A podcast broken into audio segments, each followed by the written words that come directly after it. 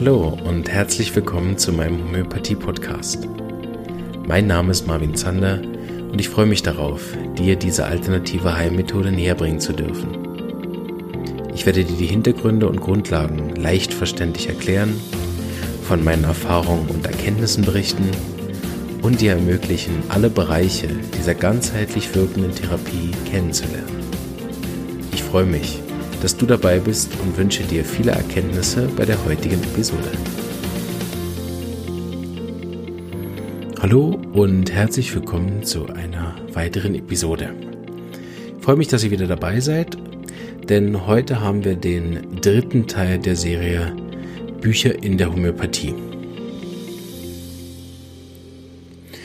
Im ersten Teil haben wir uns ja mit der Materia Medica beschäftigt Dort finden wir alle Symptome, wenn wir ähm, alles wissen möchten zu Arnika, Hypericum, Calendula, Ledum oder anderen Arzneien, wenn wir wissen wollen, welche Symptome sind in der Arzneimittelprüfung herausgekommen, dann können wir das in einer Da haben wir uns mit dem Repertorium beschäftigt.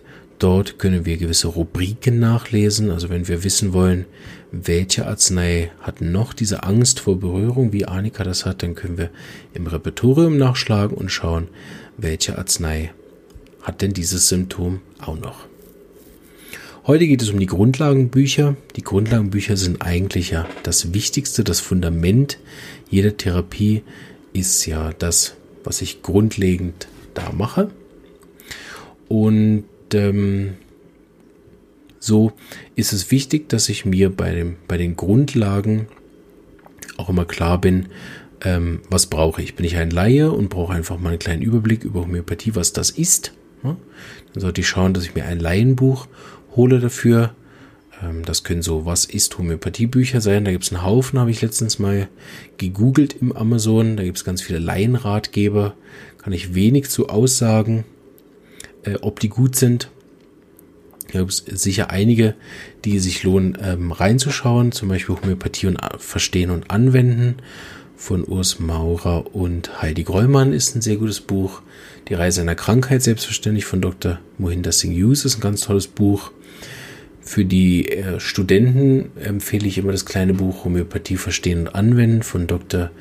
Said Mir. Ist ein ganz tolles Buch. Und dann gibt es natürlich für die Therapeuten dann einen Haufen an Nachschlagewerken über die Grundlagen von verschiedenen Autoren mit verschiedenen ähm, Schwerpunkten auch von Kent, von De Schepper, von Ortega. Da gibt es äh, einige erfahrene Homöopathen, die auch viel über die Grundlagen geforscht und aufgeschrieben haben. Und dann gibt es natürlich noch spezifischere Grundlagen, wie macht man eine gute Fallaufnahme und so weiter und so fort. So ein äh, reiches Sammelsurium an Themen, was wir auch im Podcast noch beleuchten könnten bei Gelegenheit.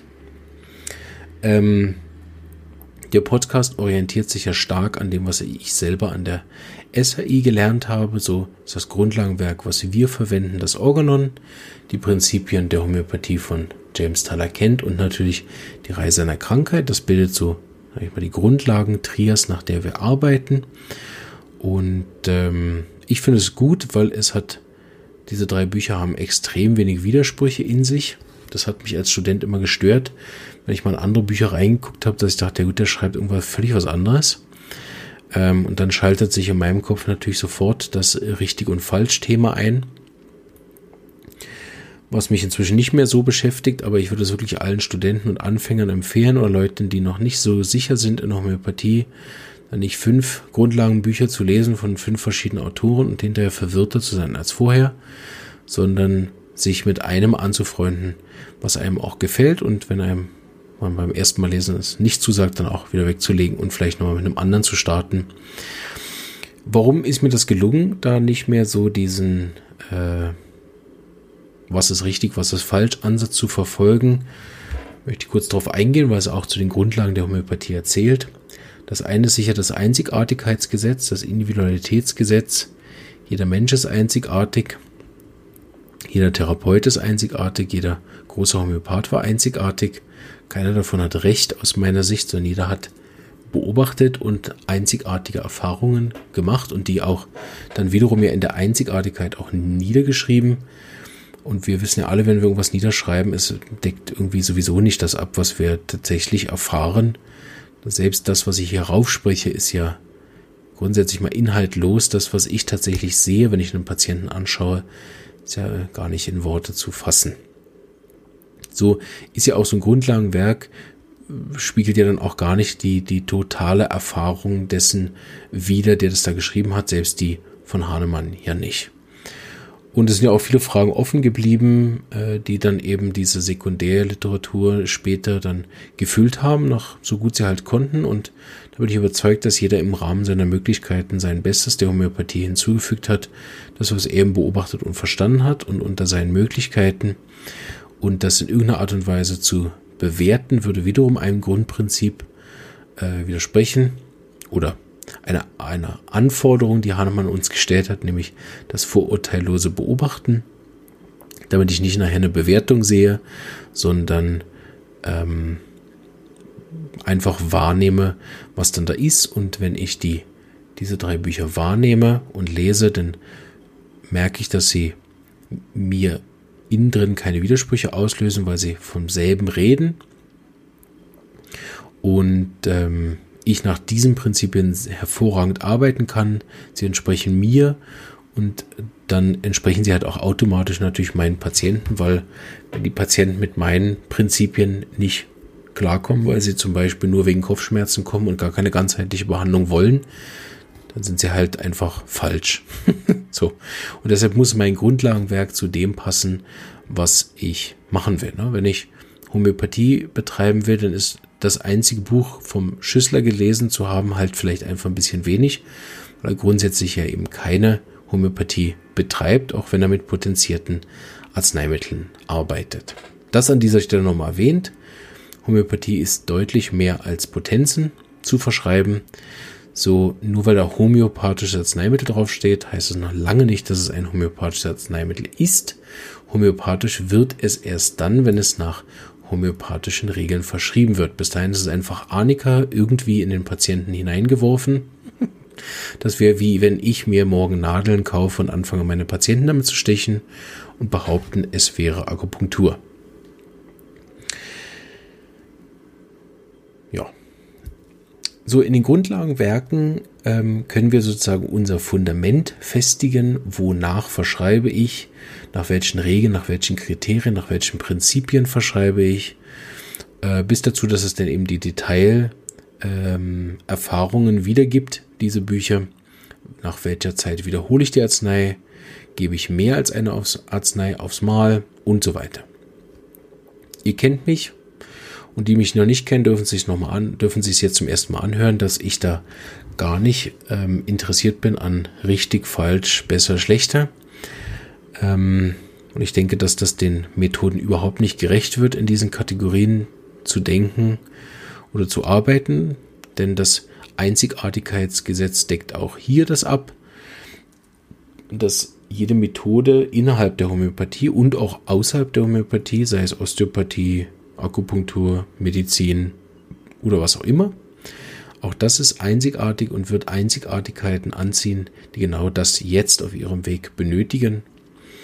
Und äh, ich denke, jeder, der schon mal mit der Notfallmedizin auch Kontakt hatte und ähm, da erlebt hat, wie ein Menschenleben gerettet worden ist, was auch gerettet werden wollte, wird er feststellen, dass auch diese Art der Medizin ein Segen sein kann. Ähm, aber es ist genauso, dass äh, jede Methode ihre Grenzen hat. Und darum haben wir an anderer Stelle auch schon mal gesprochen, dass die Grenzen natürlich auch primär mal therapeutischer Natur sind. Also die Grenzen des Therapeuten sind halt deutlich kleiner als die Grenzen, die die Homöopathie als solche hat. Und das liegt einfach daran, dass jeder einzigartige Therapeut die Homöopathie wieder um seine Einzigartigkeit erweitert.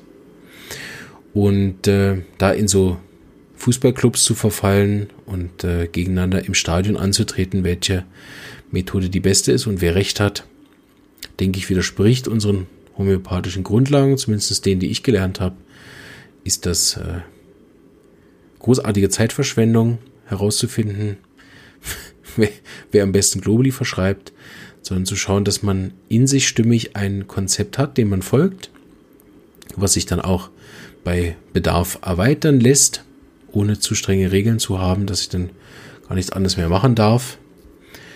Ähm, das sehen wir oft eher in der klassischen Homöopathie, zu der wir uns, glaube ich, auch zählen, aber irgendwie auch nicht richtig dazugehören. So richtig habe ich manchmal das Gefühl, ähm, dass da manchmal so strenge Regeln gibt, dass wenn man das oder das macht, man schon nicht mehr dazugehört und dann auch bei manchen Veranstaltungen sogar ausgeschlossen wird, wie das die Frau Sonnenschmidt erzählt hat, dass sie den klassischen Homöopathen nicht mehr zusammenarbeiten darf. Oder sie auch vor ein paar Jahren schon hatten, dass dann die homöopathischen Ärzte nicht mit den Homöopathen zusammenarbeiten. Ähm, und ich denke, diese, diese äh, Trennung ist auf die gesamte Menschheit gesehen keine besonders weise Entscheidung, egal wobei was. Weil Trennung eben immer zu zwei verschiedenen Fußballmannschaften führt, die dann gegeneinander antreten und wiederum Fans anziehen, die dann beide Seiten bejubeln und äh, sich nach dem Spiel äh, auf die Glocke hauen. so. Und äh, das zentrale Thema halt Menschen gesund zu machen, rückt dann für mich in den Diskussionen immer viel zu sehr in den Hintergrund.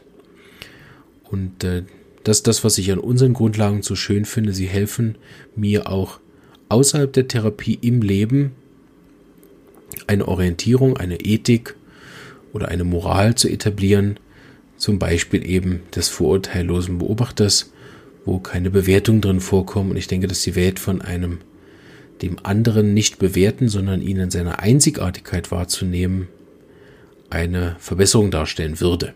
Aber auch das wieder eine Bewertung, so darf das einfach meine Meinung sein und äh, nicht die Notwendigkeit, sie zu teilen. Sobald ich das sage, die anderen müssen das auch so sehen, habe ich eine Religion gegründet und äh, dann gibt es wieder Regeln zu befolgen. So, die Einzigartigkeit meint eben auch, dass jeder sich sein einzigartiges Büchersortiment zusammenstellt und da werde ich in der Praxis oft immer gefragt, ja, wie kann ich dann herausfinden, äh, was ich gern mache im Leben oder was mir funktioniert? Dann gebe ich immer wieder mein Schokoladenbeispiel, dass ich jetzt eine halbe Stunde über Schokolade referieren könnte, über die Inhaltsstoffe oder den Geschmack beschreiben. Oder du, nimmst einfach ein Stück Schokolade auf die Zunge und dann äh, weißt du Bescheid. Und so ist auch mit der Homöopathie. Die, die effektive Erfahrung der Homöopathie ist viel, viel mächtiger als alles, was man in 1000 Folgen Podcast Homöopathie je beschreiben könnte, einmal die richtige Arznei bekommen zu haben und den Effekt zu spüren, selber wahrzunehmen. Vor allen Dingen auch im Vergleich mit all den anderen Therapien oder auch Arzneien, die ich zuvor genommen habe und an die ich ja auch geglaubt habe. Und zu merken, dass im verzweifelsten Moment, wo ich gar nicht mehr daran geglaubt habe, dass irgendwas noch helfen kann, dann so eine nachhaltige, sanfte, nebenwirkungsfreie Wirkung sich etabliert diese Erfahrung gemacht zu haben, ist halt viel, viel wichtiger, als ob etwas in einer Statistik 80 Prozent der Leute, die daran teilgenommen haben, geholfen hat, ähm, oder 20 Prozent davon geholfen hat oder 90 Prozent davon geholfen hat, weil für den Einzelnen in seiner Einzigartigkeit geht es viel mehr darum, ob es mir geholfen hat. Und zwar auch so, wie ich das will. Ne? Wenn ich komme, um meine Kopfschmerzen zu beseitigen, dann ist es großartig, wenn ich ein Schmerzmittel nehmen kann. Wenn ich gekommen bin, um meine Kopfschmerzen ursächlich zu lösen, dass ich nie wieder Kopfschmerzarzneimittel, also Schmerzmittel nehmen muss, ist die Homöopathie großartig. Aber auch viele andere Therapien. Und ähm, ich glaube, dass uns als Menschheit langsam äh, dieses Kleid zu eng geworden ist, wo wir äh, gegeneinander spielen, sondern ich glaube, dass es Zeit ist, sich immer mehr in allen Bereichen von Kindererziehung über Arbeit, über wie man Menschen gesund macht, ähm, weniger zu sehr äh, das Spiel spielen, wer hat die größte Schaufel und wer hat recht, sondern vielmehr das Spiel spielen, wie kriege ich alle Einzigartigkeiten auf dieser Welt abgedeckt und deren Bedürfnisse gestillt, um eher zu ergründen, wo kann denn die Homöopathie gut helfen und wo nicht, anstatt äh, sie erstmal abzuschaffen, um dann die Lücke mit irgendwas anderem zu füllen, so wie das in der Natur der Fall ist, wenn wir eine Insektenform auslöschen, dann wird der Platz ja nicht einfach frei bleiben, sondern da wird sich was anderes hin ausdehnen. Wenn wir den Wolf aus dem Wald entfernen, dann müssen wir die Rehe schießen gehen. Und ich denke, dass es irgendwann auch der Fall sein wird, dass wir verstehen, dass das auf der Ebene von Bakterien und Viren auch so gilt, dass wir gegen so viel Masernstämme impfen können, wie wir das wollen. Ich mir gut vorstellen könnte, dass diese, dieser Platz nicht einfach frei bleibt, dass dann wie der Patient einfach frei ist von Viren, sondern ich denke, dass sich da andere Viren äh, einfinden werden an dem Platz oder andere äh, Mikroben, die dann den Platz einnehmen werden, wie es halt sonst in der Natur makroskopisch ja auch zu sehen ist, dass solche ähm, Nischen, Bionischen nicht einfach frei bleiben. Ja, aber davon verstehe ich grundsätzlich mal nichts, sondern das ist auch wieder nur meine einzigartige, schlecht informierte Sicht auf die Dinge. Aber zumindest halte ich das für eine friedliche und damit eine schöne. So, ob du Laie bist, ob du Therapeut bist, ob du Patient bist, ob du Student bist, schau, dass sich die Grundlagen der Homöopathie für dich stimmig anfühlen und dir logisch erscheinen. Und wenn nicht, dann such einfach noch ein bisschen weiter, nimm dir Zeit dafür, verschiedene Hobbys auszuprobieren, verschiedene Schokoladensorten auszuprobieren. Und vielleicht hm, bist du am Schluss derjenige, der sagt, ich kann mich nicht entscheiden, ich nehme alle drei. Dann nimm das und auch das ist einzigartig und völlig in Ordnung. So bei den Grundlagenbüchern ähm, empfehle ich für die Laien zum Anfang immer die Reise einer Krankheit. Es ist leicht geschrieben. Es deckt viele wichtige Sachen aus der Homöopathie ab.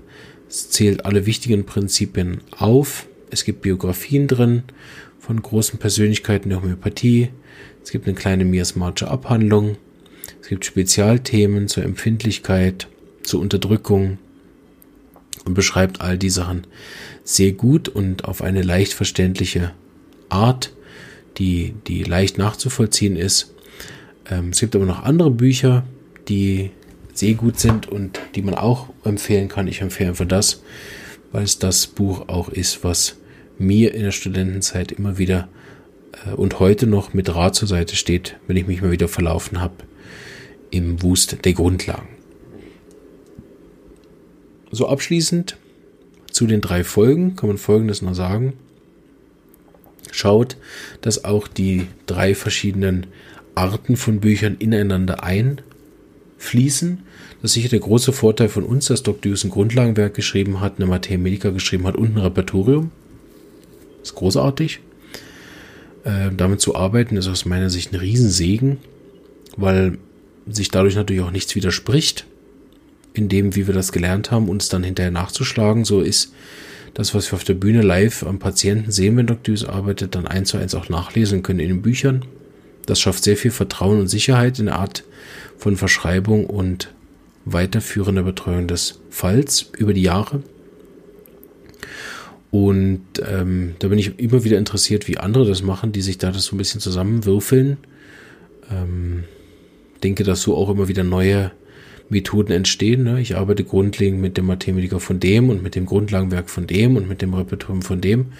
Und schubs habe ich eine neue Methode, wie man die drei Bücher zusammenfindet und nenne das dann. Könnt ihr mir vorstellen, dass so auch viel das entstanden ist. Mein Wunsch war eigentlich immer möglichst nah an den Ursprüngen der Homöopathie zu sein. Das liegt daran, dass Homöopathie ja eine Medizin ist, die sich auf die Beobachtung verlässt und damit ist natürlich, je mehr Zeit ins Land vergangen, äh, je mehr Zeit verstrichen ist, ähm, desto valider werden eigentlich die Ergebnisse. Also wenn ich bei acht Autoren nachlese, was die Leitsymptome von einem Arzneimittel sind, ohne dass die jetzt voneinander abgeschrieben haben, im günstigsten Fall, das soll man vielleicht auch mal ab und zu ein bisschen recherchieren.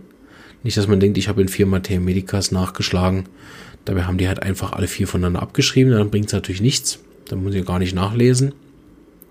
Aber dass ich ähm, halt bei acht Autoren finde, dass die beobachtet haben, dass das eine spezifische Wirkung von der Arznei ist. Und ähm, das weckt enorm Vertrauen und Sicherheit für den Praxisalltag, weil ich mich auf so Informationen dann auch wirklich gut verlassen kann, weil die seit 200 Jahren dieselben Ergebnisse liefern und nicht erst seit ein paar Monaten.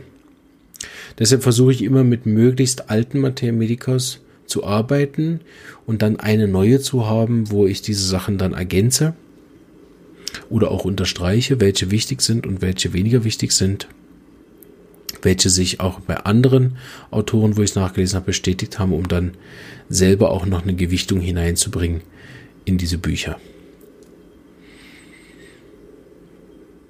Und selbiges gilt halt für die Grundlagen. Die Grundlagen, die heute immer noch zu beobachten sind, zum Beispiel das Individualitätsgesetz, das Ähnlichkeitsgesetz, die Arznei ähnlich zu verschreiben, ist inzwischen 200 Jahre alt und ist nicht revidiert worden, ist nicht über den Haufen geworfen worden, äh, ist nicht sozusagen ad acta gelegt oder überholt, sondern ist immer noch genauso aktuell wie vor 200 Jahren, wenn man die aktuellen äh, Vorträge zum Beispiel hört von Leuten, die so arbeiten, dann machen die immer noch dieselben Erfahrungen, dass es funktioniert und dass es auch schwere Krankheiten heilen kann. Und das finde ich wunderschön, dass wir in Homöopathie auf, auf so viele Jahre zurückschauen können, wo, wo Dinge verlässlich funktioniert haben und das heute auch immer noch tun. Ja, ich hoffe, ich konnte euch ein bisschen Einblick geben in diese Bücher, die der Homöopath so bei sich im Praxiszimmer oder auf dem Tisch liegen hat. Und ähm, wenn ihr dazu Fragen habt, dürft ihr euch gerne jederzeit melden. YouTube-Kommentare schreiben, Facebook-Kommentare schreiben, ähm, im Twitter schreiben, Instagram schreiben. Ich versuche all die Fragen zu beantworten. Ähm, wenn größere Fragen sind oder die, die eine längere Antwort machen, dann mache ich auch so Live-Videos, die man dann sich auch im Nachhinein noch anschauen kann oder bringen so Sachen dann im Podcast. Du bist auch herzlich eingeladen, egal ob Laie, Student oder ausgebildeter Therapeut, in den Podcast zu kommen, deine Erfahrungen zu berichten, ähm, so dass wir eine schöne Plattform aufbauen, wo noch auch noch in 200 Jahren, nein, äh, wo wir stetig wachsend mit dem Podcast auch äh, Informationen kostenlos an alle zur Verfügung stellen können über unsere großartige, einzigartige Methode. Und ich wünsche euch alles Gute und bleibt gesund. Und bis bald.